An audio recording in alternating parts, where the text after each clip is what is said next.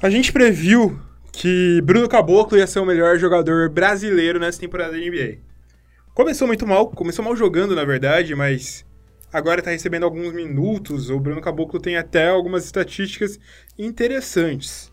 Deixa eu pegar aqui para falar para vocês. É que ele já chegou aos seus 3 pontos por jogo, 2.2 rebotes. Jogando 10 minutos não é um número tão ruim.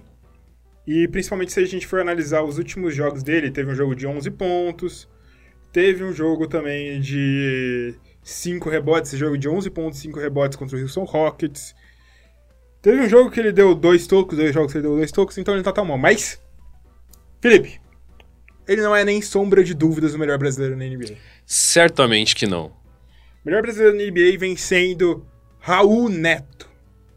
Raul Neto vem destruindo nesse início de temporada, Felipe. É absurdo quanto que ele conseguiu se firmar nesse time do Philadelphia 76ers. A gente tinha alguma desconfiança de que Trey Burke ia ter mais tempo de quadra que ele, mas não, Raulzinho é o melhor, é o segundo armador desse Philadelphia 76ers. Vem assumindo com primazia a posição de Jay McColl. Né? Com certeza. Num, num geral ainda, acho que é mais pela conta dos primeiros jogos, eu acho que o Trey Burke ainda tem uma média de minutos maior do que o Raulzinho. Só que nos últimos jogos, Raulzinho tomou essa posição. E hoje, nesse episódio, a gente vem explicar para vocês o que, que torna o Raulzinho um jogador tão especial assim e o que ele vem fazendo de tão bom na NBA nesse momento. Manda seus recados, Felipe.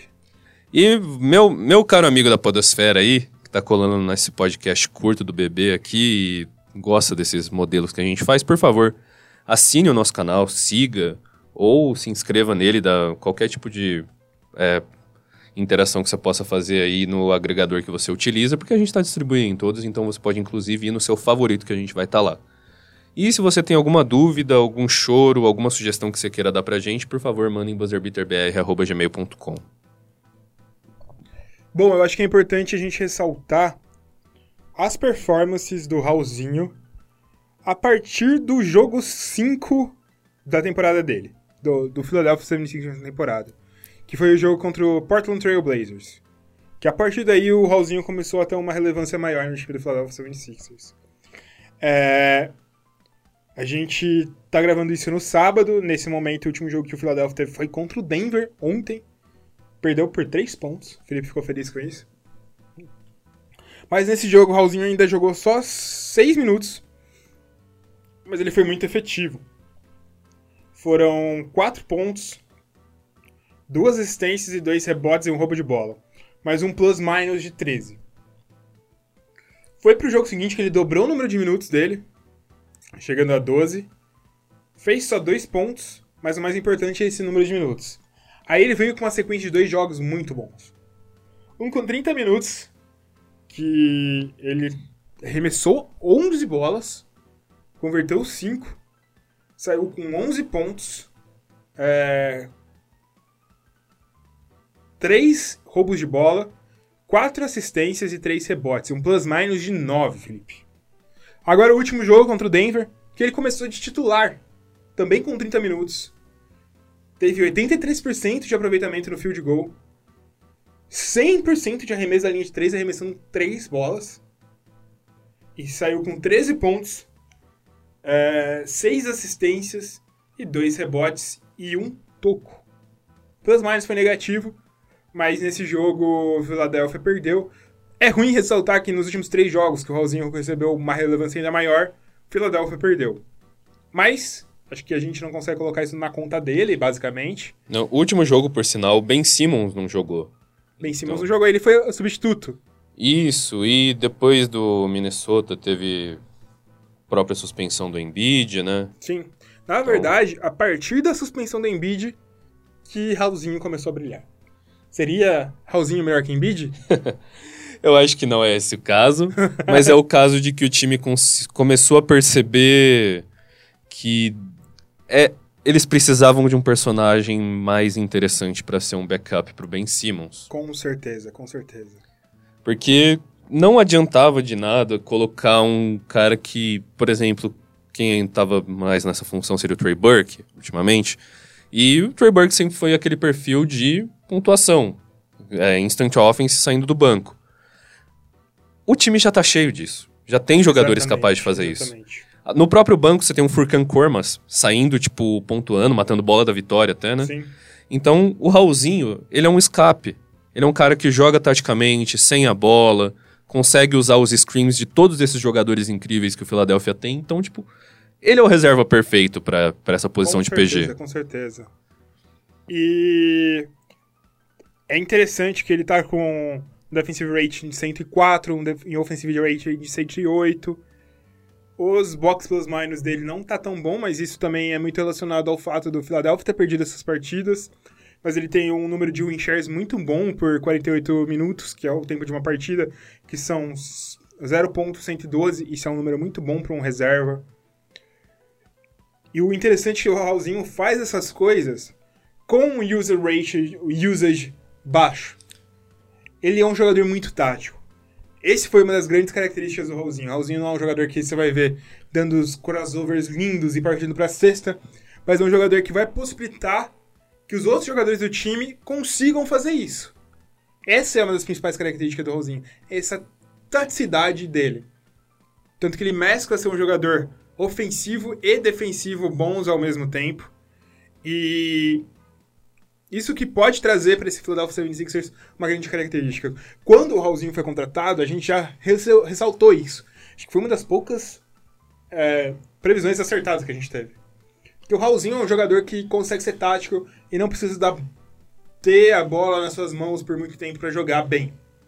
E o time do Philadelphia 76ers, de point guard até pivô, os principais jogadores precisam ser ter uma, um certo, uma certa quantidade de ball handling para jogar o melhor deles.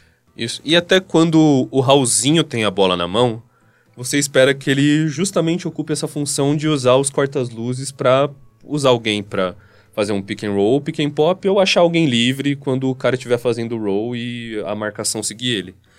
E é justamente, tipo, esse papel que ele consegue fazer com primazia, porque ele já fazia isso em Utah, quando ele tinha um Gobert fazendo Sim. os screens pra ele. Agora ele tem mais opções ainda, então, tipo, Você tem dá um pra... Embiid, você tem um Al Horford, Al Horford, que é excelente fazendo isso.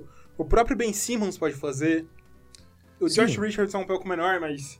Não, o Tobias Harris Tobias também, que Harris é alto grande. caramba. Então, tipo, ele tem basicamente um time inteiro com o qual ele pode fazer esse tipo de jogada, quando antes ele só tinha basicamente o Gobert. Sim. Então é um aproveitamento mu- muito melhor que você consegue tirar do jogador, cara. Além disso, o Raulzinho tem outra coisa muito importante, é que ele é um defensor muito inteligente. Com certeza. Ele não tem altura, ele não tem físico, mas ele sabe marcar taticamente. Ele sabe fazer com que os seus adversários não sejam tão bons ofensivamente. Sim, ele persegue muito bem. Tudo bem que, tipo, em alguns momentos você coloca um. faz uma troca em cima dele com um cara muito alto e que tem Acaba versatilidade. perdendo. Aí já é mais difícil. Agora, quando ele joga com jogadores mais próximos da realidade da altura dele, tanto a marcação individual quanto tipo a própria parte do de roubar a bola, tipo, interceptar a linha de passe, ler a jogada, sabe? Isso a gente viu no jogo contra Utah a rodo, cara.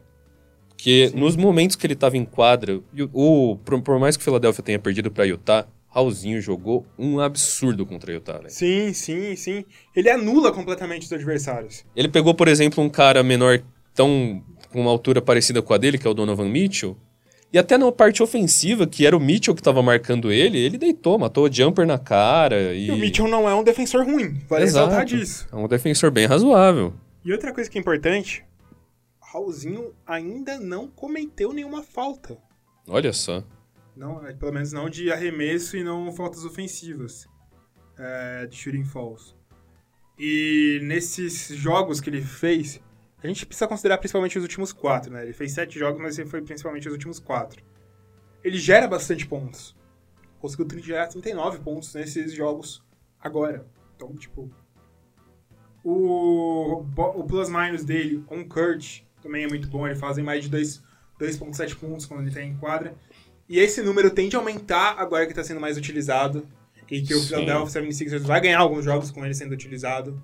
Sim, eu acho que assim, a partir do momento em que você tem um Embiid de volta, e você tem o Ben Simmons também de volta, e você começa a usar o Raulzinho de maneira mais estratégica, nos momentos em que o time for precisar dele realmente, aí você vai tirar o melhor dele. Porque ele vai ser o jogador que vai entrar, fazer a função dele, vai sair com um plus-minus absolutamente incrível cada jogo.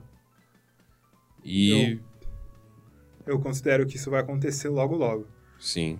O bacana também é que eu quero, o que eu quero ver em alguns momentos, é, alguns momentos mais decisivos dos jogos, Raulzinho e Ben Simmons jogando junto. Que eu acho que isso é possível, principalmente por essa característica do Raulzinho não precisar ser tão ball handler. Sim, sim. Bom, e você o que tá vendo do Raulzinho, o que você espera dele, que você tá vendo ele jogar tão bem assim? Manda pra gente em buzzerbeaterbr.gmail.com. A gente quer saber muito a sua, a sua opinião. Falou, galera. É nóis. Tamo junto. Valeu!